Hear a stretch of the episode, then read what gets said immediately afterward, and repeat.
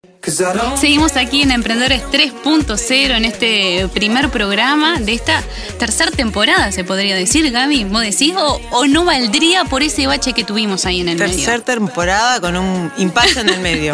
un descanso, un respirito. un descanso para venir con más energía. Eh, así que, bueno, vamos a decir tercera temporada. Tercera lo dejamos así. Ya recibimos entonces al primer invitado del día de hoy, que es Jaime Goldansky, que es una persona eh, totalmente admirable por sus ganas, sus energías. Siempre está aportando al mundo emprendedor, a los emprendedores, totalmente desinteresado y bueno, como Gabriela dice, que es nuestro padrino. Es nuestro padrino. Buenas tardes, Jaime. Hola, ¿qué tal? las escucho muy muy despacio. A ver, ah. ahí más, a ver si ahí nos vas escuchando mejor. A ver, avisanos, Jaime. Ahí estuvo mucho mejor. Bien. Muy bien. Muchas gracias, Jaime, por bueno, por tomarte unos minutos para estar de nuevo con nosotras.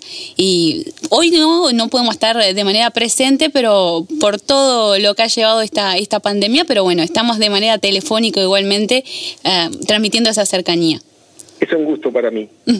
gracias, Jaime. Sabes que mencionábamos hace un ratito que, em, bueno, siempre sos muy activo, muy dinámico, siempre servicial con el tema del emprendedorismo. Recuerdo que siempre decís que eh, tendría que ser una materia en primaria o secundaria el tema del emprendedorismo y bueno, puntualmente hoy quisiéramos hablar de la mesa de turismo que sabemos que formas parte, eh, algo que querés hace años porque nos acordamos de las entrevistas anteriores y quizás querés empezar a contarnos un poquito cómo surgió esto de la mesa este de turismo y cómo está funcionando hoy.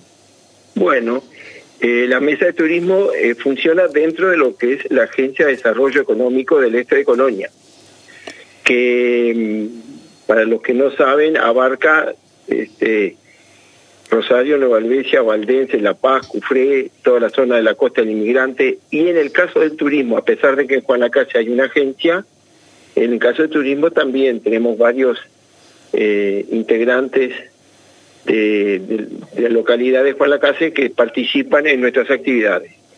esta surgió como, como el desarrollo, como una evolución de, de inquietudes, de servicios que ya existían en la zona, pero había que potenciar la parte de atractivos.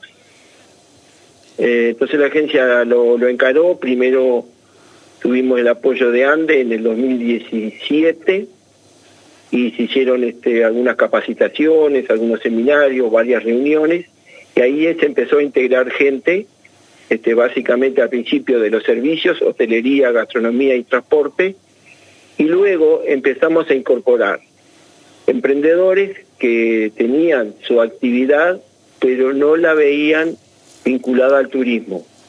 Y la mesa este, lo fue incorporando, le fue dando herramientas y ellos fueron transformando su emprendimiento en un atractivo. Por ejemplo, para ser, para ser claro, por ejemplo, eh, el tema de, una bodega centenaria de Colonia Suiza, este, que empezó a, atender los fines de semana a visitantes y explicarle todo lo que es el mundo del, de la vitivinicultura.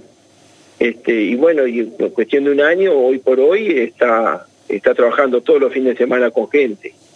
Otro caso es el de la que sería la cumbre, que son es quinta generación de queseros provenientes de Suiza.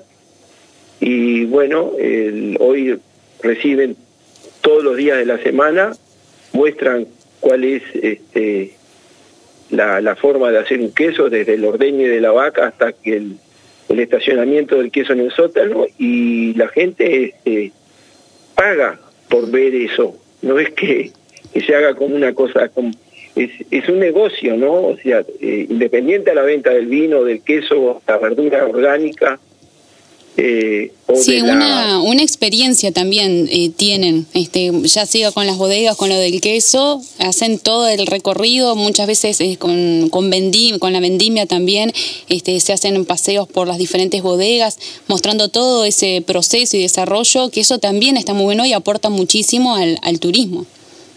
Como tú lo dijiste, para alguien que vive en una ciudad, en un apartamento, salir al interior y descubrir cómo vive la gente, cuáles son sus actividades, sus expectativas. Y lo más importante es la calidez con la que en esta zona del departamento se los atiende. Eh, la gente se va muy contenta no solo de lo que aprendieron cuando vieron eso, sino de, cómo fueron atendidos. Ese es un gran valor que tenemos. Este, bueno, y aquí hay granjas, hay, no sé, hay este, es un gran abanico que se ha abierto hoy en día con el turismo. Es decir, antes era como venir, pasear, hacer algo puntual y nada más. Y hoy con todas estas experiencias que comentás, más otras actividades también que se ha ido desarrollando, como que eh, el turismo no es solo el, paseo, por ejemplo, aquí en Colonia en el barrio histórico o ir a alguna ciudad puntual este, y nada más. Como que eso, eh, al, ver más opciones, también genera de que algún turista, en vez de a pasar el día, tal vez pueda quedarse a pernoctar en algún hotel, en una posada o algo, y eso también va generando este, otra actividad, genera que vaya a un restaurante, genera un movimiento mayor. Exactamente. cuando en esta zona toda la vida cada localidad tuvo su pequeña, pequeñísima actividad turística, más bien como paso, como de paso, ¿no? Este, éramos lo que llaman turismo de tránsito y, lo que tiene cada localidad no alcanza. Entonces, lo que ha hecho la agencia es unir eh, distintos emprendimientos de todas las localidades y en vez de ofrecer la localidad, se ofrece la región. Bien, ¿y cómo han hecho para ir trabajando todo eso? ¿Cómo, cómo lo han ido desarrollando para, para justamente unir esas, esas fuerzas? Mira, es un tema como lo hemos hablado en otras, en otras este, charlas. Eh, cambiamos la palabra competir por la palabra competir. Cambiamos la M por la O y eso significa, en vez de sentir al otro que hace lo mismo que yo, como una competencia, darnos cuenta que si nos complementamos, estamos generando algo mucho más atractivo. Y te doy un ejemplo clásico. Yo tengo un restaurante en Rosario, el otro en Valdense, el otro en Nueva Albesia, otro en la playa. Cuando vos eh, viene un visitante, si hubiera un solo restaurante, la gente viene una vez, dos veces y después dice, para comer tenés solo un lugar. En cambio, como cada uno tiene su perfil, y el turista que se queda más de un día quiere ir variando, eh, todos ahora son conscientes de que es una fortaleza el hecho de que haya muchos restaurantes. Están los de ruta, que la, que, la gente pasa y, y esos son eh, el atractivo para, a partir de ahí, la gente conoce el turista todo lo que hay para ver, inclusive los otros restaurantes que son competencia. Eh, esa, eso costó 3, 4 años. Hoy está muy arraigado en el grupo, somos más de 70 en el grupo de, de, turismo de la Agencia de Desarrollo y ahí convivimos, conviven eh, varios del mismo rubro y el diálogo que se genera es, es sumamente positivo porque están conscientes de que están sumando. El hecho de que estén trabajando juntos generan que la meta, el objetivo es transformar una zona que es de tránsito en un destino turístico. Y para eso se ha cambiado lo que es localidad por lo que es región. Bien, y, con respecto a eso, Jaime, disculpame, te iba a comentar algo. Con respecto a eso que comentás de, de no ser competencia, sino complementarse y demás, em, como que hay un desaprender también en eso, porque siempre como que tenemos, no, si es del mismo rubro, es mi competencia y tengo que ir a ver qué hace él para yo hacer este, otra cosa o ir más arriba de eso o, algo como una, como una, una guerrilla, digamos, más, más constante. Con, para generar ese concepto que decís, como que hay que desaprender eso que traemos arraigado para, para crecer en ese sentido. Por eso, por eso hablamos de un cambio cultural, ¿no? Este, y lo que tú decís, eh, llegó un tiempo y no todos están convencidos, pero hay una gran mayoría. Y lo que se, lo que se habla ahora acá son de líneas temáticas.